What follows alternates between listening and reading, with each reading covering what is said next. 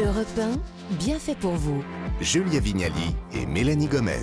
Ravi de vous retrouver. On passe à présent au bon conseil des bienfaiteurs d'Europe 1. Bonjour Nathalie Le Breton. Bonjour Mélanie, bonjour Je crois à que tous. vous avez la solution pour faire aimer l'école aux enfants, même les plus allergiques ce matin. Exactement, quelques bons livres en forme d'antidote, à la fois pour leur redonner de la joie et les faire repartir de- sur les chemins de l'école. Eh oui, ça serait tellement bien qu'ils aiment ça. Merci beaucoup euh, Nathalie. On revient vers vous dans 5 minutes, ne bougez pas. On va démarrer cette séquence avec les bons conseils de Muriel Giordan. Bonjour Muriel. Bonjour. Alors, dans le dernier numéro du magazine Avantage, notre partenaire euh, aujourd'hui, vous avez enquêté sur tous ces abonnements qu'on multiplie et qui nous coûtent vraiment bonbons à la fin, c'est le moins qu'on puisse dire. Alors déjà Muriel, il y a des applis hein, qui peuvent nous aider à lister tous nos abonnements et voir ce que l'on paye pour rien. Et c'est vrai que la note, euh, elle grimpe hein, quand on met ça bout à bout. Ah oui. Euh, vous en listez quelques-unes hein, dans votre article. Oui, j'ai découvert Paper Nest. Ideal, alors c'est avec deux E, Origam, c'est des applis qui scannent euh, nos dépenses, hein, nous font gagner parfois jusqu'à 550 euros par an, donc c'est pas rien quand même. Ah oui. Comment re- il faut leur donner nos factures, c'est ça? Alors, en fait, elles examinent vos relevés bancaires, elles voient, elles pistent tous les, toutes les dépenses récurrentes Génial. et parfois les inutiles. Donc, vous pouvez passer par ces applis-là pour tout résilier aussi. C'est Alors, vous génial. votre abonnement, évidemment, euh, électricité ou gaz, sinon bah, vous allez avoir très froid. Ni à la salle Mais, de euh, sport, c'est important. Oui, Non, là, mais- c'est- oui. voilà, mais quand on y va, c'est important. Voilà, c'est. Voilà, vraiment pas mal. Et vous, vous reliez ça à votre, code- votre compte bancaire.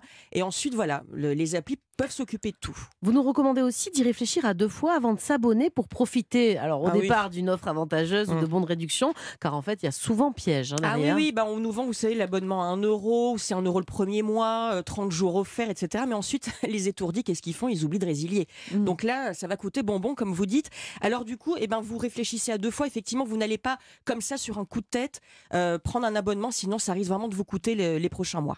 Surtout ça pour les enfants, j'ai remarqué, parce que moi sur les tablettes, il y a des petites applis, parfois Ah oui. un peu payantes, ou alors Oui. gratuites au départ et puis payantes Oui. après. Je les oublie, donc de temps en temps, je vais dans le paramètre général de- du téléphone, abonnement, et là je vois licorne, nanana, Et là, vous résiliez. 4 euros, 4 euros, Ouais. 4 euros, je Bah, mine de rien, Ah bah oui. vous imaginez l'économie que ça fait en fin de Oui, mois puis les versions premium, faut arrêter aussi avec les versions premium pour Bah oui. profiter d'une appli parce que là encore, on oublie de résilier. Complètement. Euh, idem pour euh, notre, euh, nos opérateurs qui nous proposent parfois d'augmenter, vous savez, nos forfaits pour presque rien, soi-disant. En fait, c'est pour une durée limitée. Ouais. Qu'est-ce qu'on peut faire dans ces cas-là? Alors vous avez le droit de contester parce que quand vous recevez un SMS qui vous dit Hey, ton forfait il va augmenter de 1 ou 2 euros, on va, mais en échange, voilà, vous allez avoir beaucoup plus de gigas pour surfer sur Internet.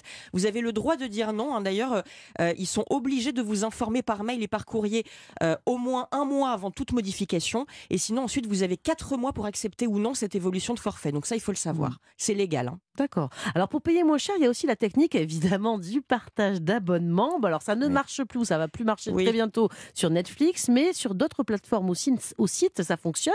Euh, c'est un peu comme, euh, comme du covoiturage, ça en fait. Oui, voilà, vous avez des co-abonnés, vous prenez un, un abonnement, par exemple, à, un journal, un magazine, du Mm. streaming, plein de choses. Vous allez sur Split, il y a trois i, attention dans le, dans le nom, Mm. divi.com ou alors c'est un Pour peu partager compliqué. les codes Pour partager les codes, en fait, vous prenez avec Oh. d'autres gens et par exemple, vous allez payer 12 euros par mois normalement pour un abonnement, mais là, ça va être que 3 euros avec des co-abonnés.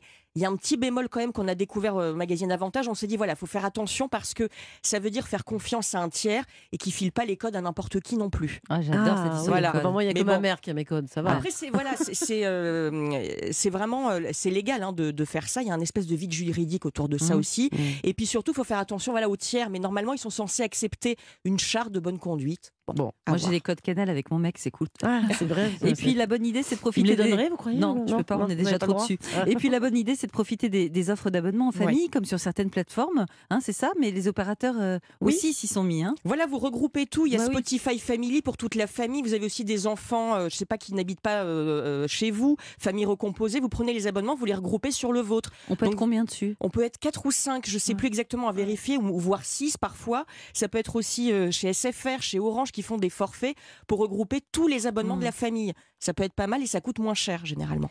Et le bon plan aussi, c'est de s'abonner à l'année en ne réglant qu'une seule fois et pas Ah tous oui. les mois, comme on le fait tous, où au bout du compte, ça revient en fait plus cher. Je savais pas ça. Oui, on en parlait tout à l'heure, on se disait, mais euh, voilà, examinez bien Amazon Prime, par Mhm. exemple, c'est moins cher si vous prenez la, la formule à l'année que Ah si bon vous payez mensuellement. Il y a 25 euros d'écart Ah à peu oui près. Oui, donc il fou, vaut hein. mieux parfois payer d'un coup pour toute l'année quand on est sûr de rester, plutôt que de choisir un abonnement mensuel. Vous faites comme moi, vous, quand il y a une série qui vous plaît, vous vous abonnez à la plateforme et vous vous désabonnez après Toujours. Oui, toujours.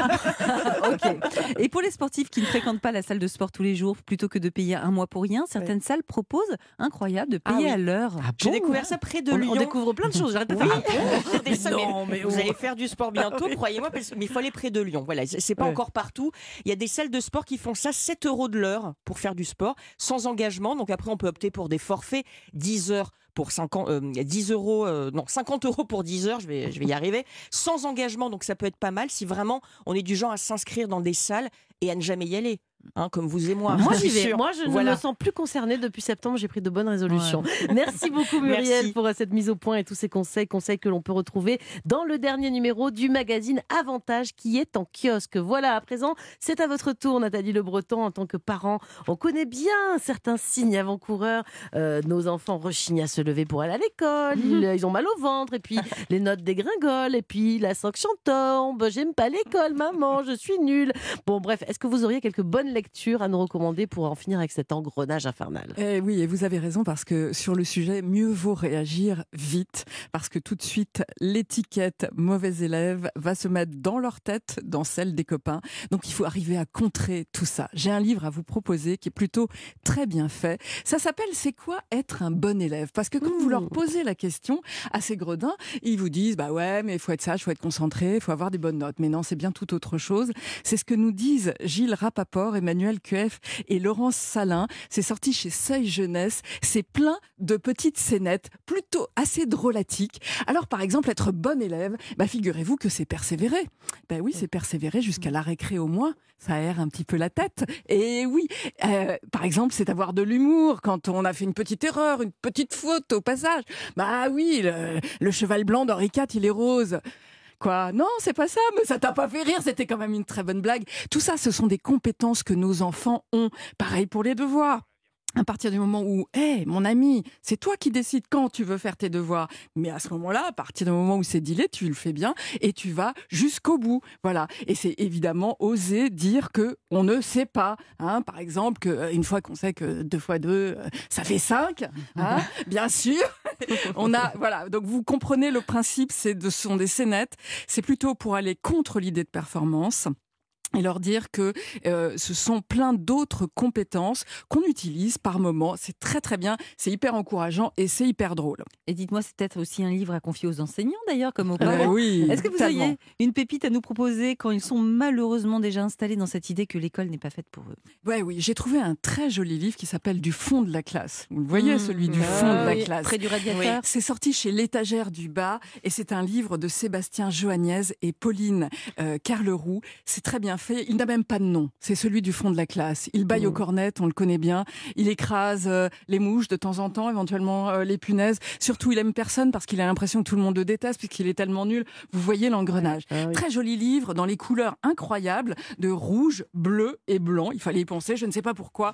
Toujours est-il que à un moment donné, il y a une jeune fille, celle du devant de la classe. Et celle-là, elle a un nom, elle s'appelle Jessica. Et voilà que celui du fond de la classe tombe amoureux de Jessica du devant de la classe et qu'il y a un exercice de conjuraison euh, qui est eh ben nous sommes des enfants mettez-moi tout ça au futur n'est-ce pas monsieur des arbres eh bien qu'est-ce que ça donne? Oh là il est poussé, il a une étincelle, ça le pique derrière. Il va traverser la classe et il va donner la réponse. Nous ferons des enfants, bien sûr, éclat de Oh rire généralisé.